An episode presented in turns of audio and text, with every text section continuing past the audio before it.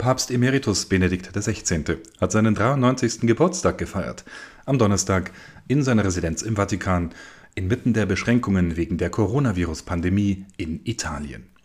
Benedikt, der im Kloster Mater Ecclesiae mitten im Vatikan lebt, empfing nach Angaben seines persönlichen Sekretärs, Erzbischof Georg Genswein, wegen der Covid-19-Pandemie keinen Besuch. Genswein sagte laut Vatikan News am 16. April, dass Benedikt zahlreiche E-Mails erhalten habe, Briefe und Telefonanrufe, die ihm zum Geburtstag alles Gute und Gottes Segen wünschten, auch von seinem älteren Bruder Georg Ratzinger. Dieser stille Geburtstag Benedikts begann mit der heiligen Messe in der Klosterkapelle und schloss Gebet und Lesung ein, fuhr Genswein fort. Benedikt hörte sich auch einige traditionelle Lieder aus seiner bayerischen Heimat an. Genswein sagte, der emeritierte Papst halte sich über die Coronavirus-Pandemie auf dem Laufenden und bete täglich für die Kranken und die Leidenden. Besonders beeindruckt war er auch von den vielen Priestern, Ärzten und Krankenschwestern, die vor allem in Norditalien bei der Ausübung ihres Dienstes an Coronavirus-Patienten gestorben sind, sagte sein Sekretär und fügte hinzu, dass Benedikt an dieser Trauer teilhabe und sie mit Besorgnis verfolge, aber sich auch nicht in der Hoffnung berauben lasse. An seinem Geburtstag erhielt Benedikt auch ein Exemplar eines neuen Buches über sein Leben, das der deutsche Journalist Peter Seewald geschrieben hat. Der erste Band von Benedikt XVI., die Biografie, erscheint am 4. Mai auf Deutsch und gegen Ende des Jahres auch auf Englisch. Genswein sagte, Seewald habe beabsichtigt, das Exemplar der autorisierten Biografie dem emeritierten Papst persönlich zu übergeben sei aber durch die aktuelle Pandemie daran gehindert worden. Benedikt selbst sagte einst in seiner eigenen Predigt zum 85. Geburtstag, Ich stehe vor der letzten Wegstrecke meines Lebens und ich weiß nicht, was mir verhängt sein wird, aber ich weiß, dass das Licht Gottes da ist, dass er auferstanden ist, dass sein Licht stärker ist als alles Dunkel, dass Gottes Güte stärker ist als alles Böse dieser Welt. Apropos heilige Messe. Angesichts der Tatsache, dass derzeit Millionen Katholiken davon abhängig sind, dass diese live übertragen werden im Fernsehen und Internet, besteht die Gefahr, dass wir die gemeinschaftliche Dimension des christlichen Lebens etwas aus den Augen verlieren. Davor hat Papst Franziskus heute in seiner Frühmesse gewarnt. Zu Beginn des heiligen Messopfers bat Franziskus die Katholiken, für werdende Mütter zu beten, die sich Sorgen machen, in was für einer Welt ihre Kinder aufwachsen werden. Wörtlich sagte der Pontifex, Lasst uns für sie beten, dass der Herr ihnen den Mut gibt, diese Kinder im Vertrauen darauf zu erziehen, dass es sicherlich eine andere Welt sein wird, aber es wird immer eine Welt sein, die der Herr so sehr liebt.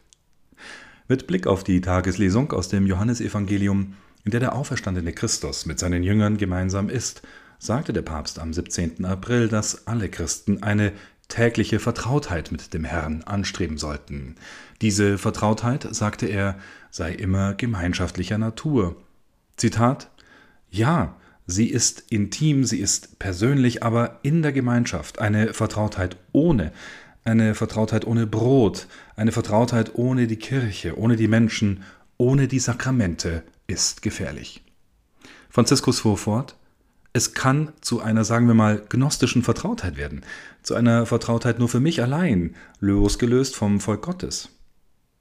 In der Kapelle seiner Residenz, der Casa Santa Marta, sagte der Papst, dass ein guter Bischof ihm geschrieben und auch ihn ein wenig gescholten habe, weil er an Ostern in einem verlassenen Petersdom gefeiert habe. Der Bischof habe argumentiert, dass mindestens 30 Personen teilnehmen hätten können, ohne Gefahr zu laufen, den Coronavirus zu verbreiten. Achten Sie darauf, die Kirche nicht zu viralisieren, habe ihm der Bischof geschrieben. Nicht die Sakramente zu viralisieren, nicht das Volk Gottes zu viralisieren. Papst Franziskus kommentierte diese Warnung am heutigen 17. April mit Blick auf den wichtigen Dienst der Übertragung heiliger Messen.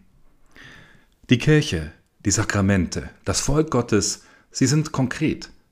Es stimmt, dass wir in diesem Augenblick diese Vertrautheit mit dem Herrn auf diese Weise, durch das Fernsehen oder das Internet machen müssen, aber um aus dem Tunnel wieder herauszukommen, nicht um dort zu bleiben, betonte Franziskus.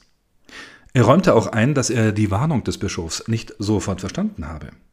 Dann habe er doch erkannt, fuhr Franziskus fort, dass der Bischof in dieser Situation, in der die Kirchen geschlossen sein können und Katholiken oft die Eucharistie nicht leibhaftig empfangen können, eine echte Gefahr erkannt habe. Franziskus bekräftigte, dies ist die Kirche in einer schwierigen Situation, die der Herr aber zulässt. Das Ideal der Kirche ist immer beim Volk und bei den Sakramenten. Immer.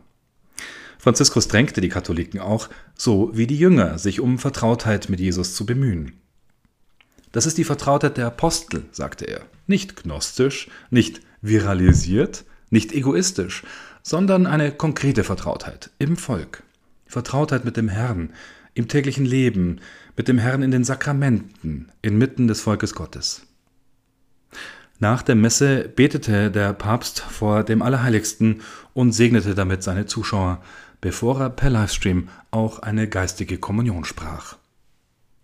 Um den rechten Umgang mit der Lockerung der Gottesdienstzeiten ringen diese Woche natürlich auch die Bischöfe und Gläubigen im deutschsprachigen Europa. Dazu übergebe ich an meinen guten Kollegen und den CNA Deutsch Chefkorrespondenten Rudolf Gehrig. Auch nach den Osterfeiertagen geht der Streit um das Verbot von öffentlichen Gottesdiensten weiter. Nach wie vor sind die Behörden der Meinung, dass zur Eindämmung der Corona-Pandemie große Menschenansammlungen untersagt bleiben sollen, auch bei Gottesdiensten.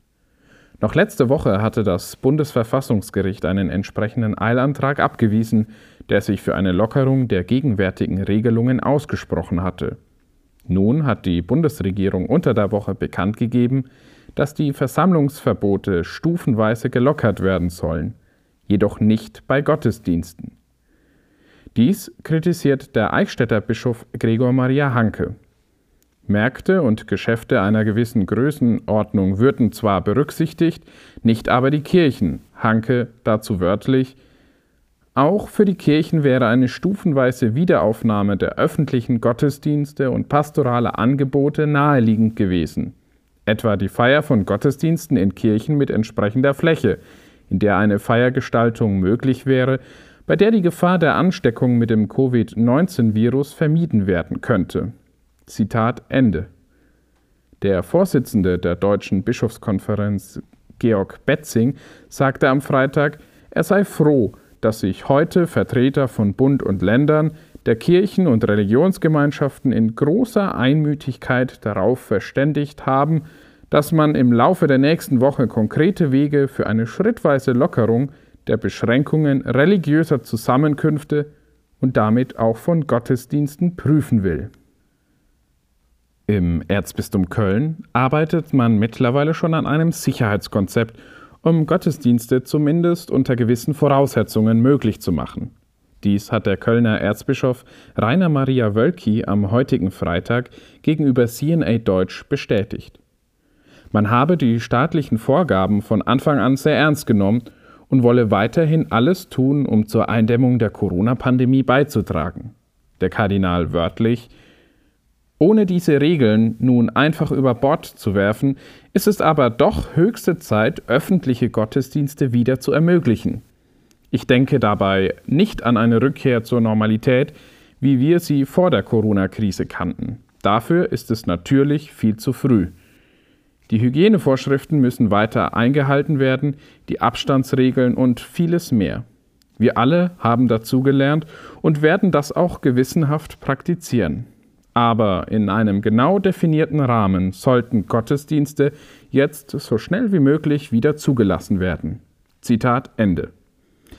Bei öffentlichen Gottesdiensten gehe es, so Wölki, nicht um irgendein Angebot, das man mit kulturellen oder gar kommerziellen Angeboten vergleichen könnte, sondern um ein Grundrecht, das, Zitat, für uns als freiheitliche Gesellschaft so elementar wichtig ist, dass es nicht länger so stark eingeschränkt werden kann. Zitat Ende. Der Passauer Bischof Stefan Oster dagegen hält die Gottesdienstverbote momentan noch für sinnvoll. In einer Videobotschaft erinnerte er daran, dass man in dieser Zeit auf die Experten hören müsse. Vielleicht, so Oster, kämen die Gläubigen durch diese Krise wieder einmal zur Besinnung und erinnern sich daran, was der eigentliche Schatz der Kirche ist, nämlich Christus in der Eucharistie. Wie der Alltag eines Bischofs während der Corona-Krise aussieht, das haben wir in dieser Woche den Bamberger Erzbischof Ludwig Schick gefragt. Wie er das Gottesdienstverbot findet ob er die Maßnahmen der Kirche für überzogen hält und ob er als Angehöriger der Risikogruppe Angst vor dem Virus hat, dies sowie alle weiteren Hintergründe können Sie jederzeit bei uns auf der Seite lesen unter www.cnadeutsch.de. Vielen Dank, Rudolf. Das war der CNA Deutsch Podcast am Freitag, dem 17. April 2020. Mein Name ist Anjan Christoph Wimmer. Ich wünsche Ihnen eine schöne weitere Osteroktav.